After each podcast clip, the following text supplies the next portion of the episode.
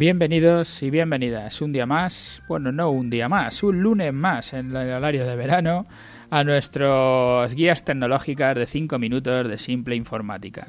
Hoy nos encontramos en nuestro programa 250. ¿Cuánto gana un youtuber? Así lo hemos titulado. Ya sabéis que tratamos de contestar preguntas concretas que nos hacen nuestros oyentes o nuestros clientes en un lenguaje sencillo, en un lenguaje simple que todo el mundo pueda entender. Hoy la pregunta no, bueno, no la hacía era más una conversación de bar que una pregunta, ¿no? Hablábamos sobre alguien que quería arrancar un negocio con el tema de YouTube y si era fácil o no era fácil. En el capítulo pasado hablamos de la compraventa de dominios y en las páginas web donde podéis poner a la venta dominios o comprar dominios y dedicaros al tema. Tampoco es sencillo, ya sí vimos los, los dominios tope, los que más han ganado, como Toys R ha comprado el Toys por una pasta, bueno, pero no, no es tan fácil, no son no son unos, unos, trabajos que sean fáciles de hacer o que a todo el mundo le vayan bien. Como muchas empresas se dedican a esto de la compraventa, dábamos las cifras millonarias por las que se por las que se han vendido algunos dominios que las empresas han vendido, les han dado para jubilarse. Os dejamos sobre todo esa web donde podéis estar mirando todo esto, ¿vale? Con los youtubers nos pasa igual, siempre escuchamos o leemos en alguna noticia que este chaval o esta chica que viven de publicar vídeos en YouTube porque tienen muchos seguidores y con la publicidad que les pone YouTube en los vídeos les pagan una pasta como si fuera una cadena de televisión o algo así. Pero igual que con los dominios es una tarea compleja, no es algo que vaya a resultar sencillo. Si os gusta hacer vídeos, si tenéis un tema que os interesa, que os, gusta, que le conocéis bien, que sabéis de ello, que estáis siempre aprendiendo, pues adelante, ¿eh? poner en marcha, poneros manos a la obra y empezar a subir vídeos.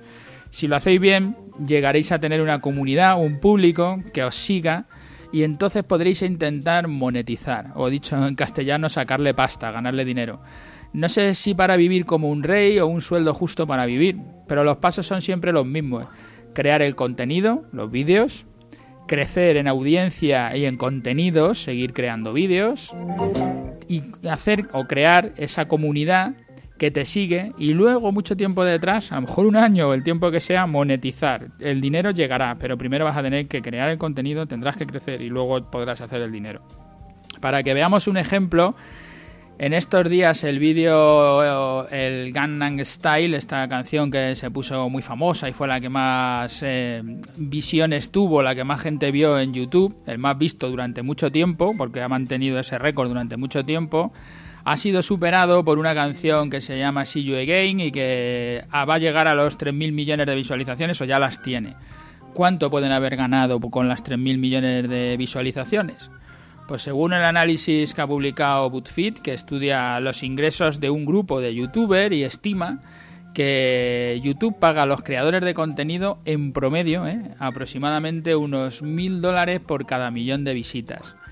Si echamos un número, hagamos ahí nuestra Excel, nuestro ordenador, la calculadora que llevamos en el móvil y vemos que el vídeo más visto de todos los tiempos en YouTube habrá ingresado 2,9 millones de dólares. No está, no está mal pero es una cosa excepcional. Nadie, o hasta ahora nadie había conseguido tener esas 3.000 millones de visualizaciones. Para muchos de los youtubers que sus cifras de visitantes o de visitas y su comunidad es mucho más pequeña que las cifras de ingresos, de, de muchas veces no son suficientes. O sea, la mayoría de los youtubers están teniendo pocas visitas, no van a tener esta cantidad de visitas y entonces los ingresos no van a, ser de esas magnitudes, no van a tener esas Claro, cuando hablamos de youtubers parece que solo hablamos los que ganan 2 millones de dólares, ya, pero es que no es así, normalmente no es así. Podemos fijarnos que en esas figuras que estamos viendo en la prensa, que oímos hablar de ellos, el Rubius y cuántas reproducciones tienen en sus vídeos, para ver cuánto están ingresando. Eh, habrá, habrá personajes que sí que lo tengan, pero conseguir 30.000 visitas es una cifra muy alta. Para estas cantidades podemos echar la cuenta y si por cada mil visitas nos están dando un dólar, pues podemos hacer el cálculo y eh, 30.000 visitas supondrá unos 30 dólares en, cada uno de los vídeos que estés subiendo. Con 30 dólares, desde luego, pues no te va a dar como para el sueldo, tendrás que plantearte otros ingresos. Pero no está todo perdido. Muchos de los influencers, de, la, de los que utilicen cualquier canal, puede ser el YouTube o puede ser una red social o lo que sea, no viven de lo que paga la plataforma por poner su publicidad. Ah, incluso ¿eh? hay algunos que no tienen publicidad de las plataformas o publicidad que cobren directamente y buscan otras maneras de obtener ingresos, como son los patrocinios o la publicidad encubierta, me pongo tu ropa o hablo de tu tienda como si fuera algo que sale de mí, vender servicios propios a los que ven sus vídeos o derivar tráfico a una web determinada suya o de patrocinador, donaciones, incluso campañas de crowdfunding con las que recaudar para poner otros proyectos en marcha. Desde luego, como decimos, lo importante es tener la comunidad. Una vez que la gente te sigue, luego es fácil que puedas llegar a monetizar, a ganar dinero, aunque no sea con la publicidad de YouTube. Aunque por supuesto YouTube está pagando y hay gente que de eso ya saca un pellizco. Como decimos, este vídeo pues lleva 3 millones de dólares, Bueno, hasta aquí el capítulo de hoy y ya sabéis, si cualquier cosa que nos queráis contar,